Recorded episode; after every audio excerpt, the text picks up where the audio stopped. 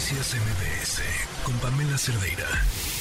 En la línea nos acompaña también Paris Lezama, director del Pozo de Vida y miembro del Consejo Directivo de Esperanza Migrante, con quien hablamos siempre sobre estos temas. Paris, híjole, ahora sí, casi diario. ¿Cómo estás? Muy buenas tardes.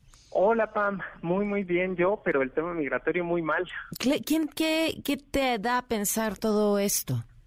Mira, yo, yo creo que es eh, evidente que pues la situación hace rato estaba platicando con una amiga y me decía como esta crisis migratoria que ya no es crisis, ya es la constante, ¿no?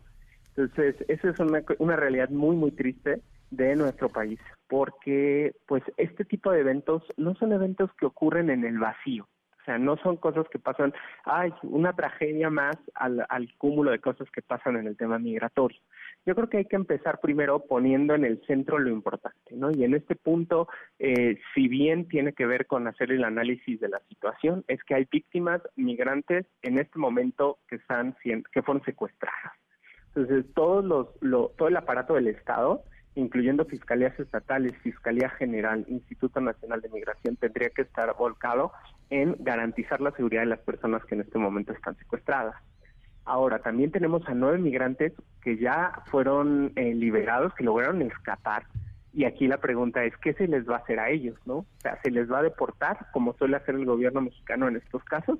¿O se les va a hacer un acercamiento con la CEAP, con la Comisión Ejecutiva de Atención a Víctimas, para que independientemente de la labor que haga la Fiscalía General de la República, pues ellos puedan acceder a pues la seguridad de sus derechos como víctimas, ¿no? Entonces creo que eso es un, llamado que hacemos siempre al, gobierno federal de pues que la CEAP atienda estos casos, que tiene mayor capacidad y mayor humanismo en su formación que las fiscalías. Entonces, de entrada poner en el centro a las víctimas. Y después, No, te escucho, te escucho. Ajá, creo que una de las cosas en esto es entender qué está pasando con esto. O sea, ¿por qué, por qué los migrantes tienen que estar pasando de nuevo por estos territorios? Para cruzar México hay dos vías, ¿no? le dicen la ruta del Golfo y la ruta del Pacífico. ¿Cuál es la del, diablo? La del Golfo, ¿no? La del Golfo, exactamente. Es la ruta más corta, pero es la más peligrosa, porque precisamente tienen que atravesar Tamaulipas. Y Tamaulipas implica eh, el territorio del cártel del Golfo y del cártel de, eh, los Zetas. Se van muchos por la ruta del Pacífico. Sin embargo, eh, en esta temporada que la temperatura empieza a subir de manera considerable en el Pacífico, pues empiezan a optar por otras rutas. ¿Qué es lo que pasó a finales de 2017? Tuvimos un incidente similar a lo que está pasando en Tamaulipas ahorita, ¿eh? En que los niveles de violencia se destaparon, ¿no? En ese momento el gobernador era este García Casadevaca, se destapan los niveles de violencia y los migrantes optan por otra ruta que es ir vía Monterrey. Entonces, toman estas carreteras que atraviesan San Luis, Querétaro, San Luis para llegar a Monterrey, para evitar precisamente la ruta del Golfo. La cosa mejoró un poco después de 2018 y los migrantes empezaron a tomar de nuevo la ruta del Golfo. Pero con este endurecimiento de la violencia y con esta crisis que se está viviendo en, Tamaulipas, pues vuelven a tomar la ruta hacia Monterrey. ¿Y qué es lo que hace el cártel del Golfo? Pues ahora, en vez de esperarlos, dice, pues voy por ellos. Mm. Entonces, para ellos ya es un negocio el tema del secuestro de migrantes. Esto es algo que ellos hacen de manera reiterada. Ya lo habíamos hablado en algunas otras ocasiones el secuestro de migrantes es algo que los cárteles han estado haciendo desde hace como unos 8 o 10 años. Entonces, en ese sentido es una actividad pues rentable para ellos. Pero pues a los migrantes tener que batir esa ruta, pues se mueven hacia Monterrey y los cárteles ahora van y los siguen allá.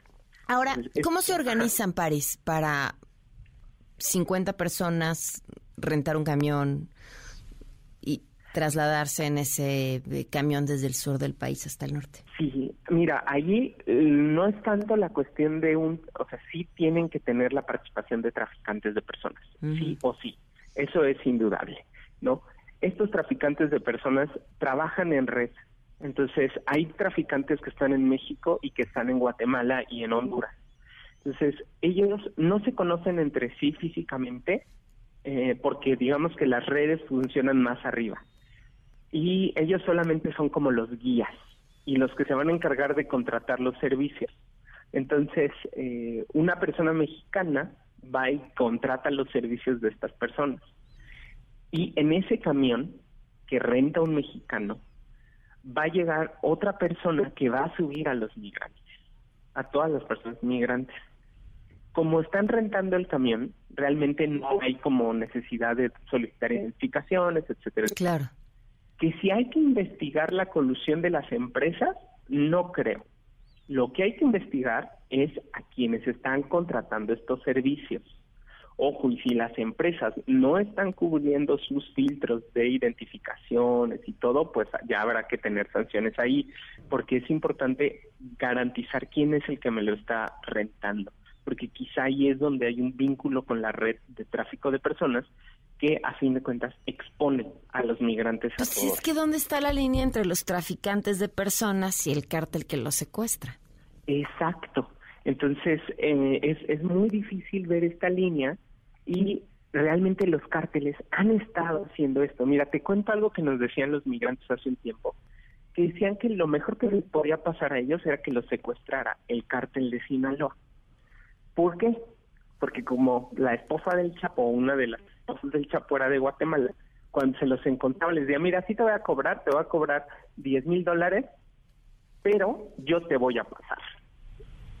10 mil dólares. 10 mil dólares. Aparte de lo que ya les habían pagado al primer traficante, ahora como habían sido secuestrados, pues tenían que pagarles el rescate, pero ese rescate Incluía Chapo, cruzar. incluía que te van a cruzar, ¿no? Entonces, digamos que era otra otra contratación de servicio a la fuerza. Híjole, qué, qué- Eh, lo- qué- los cárteles están vinculados. qué historia de terror. Paris, te agradezco muchísimo la, la claridad y la luz que siempre nos das en estos temas, de verdad. No, gracias a ti, Tommy. Esperemos que esto pueda mejorar pronto. Pues sí, que de entrada que aparezcan los que están desaparecidos. Sin duda. totalmente, totalmente. Necesitamos un cambio radical en la política migratoria, dejar de ver el tema como un tema de seguridad y empezar a verlo como un tema de protección de derechos de las personas migrantes. Muchísimas gracias, Paris. Un abrazo. Hasta luego. Noticias MBS con Pamela Cerdeira.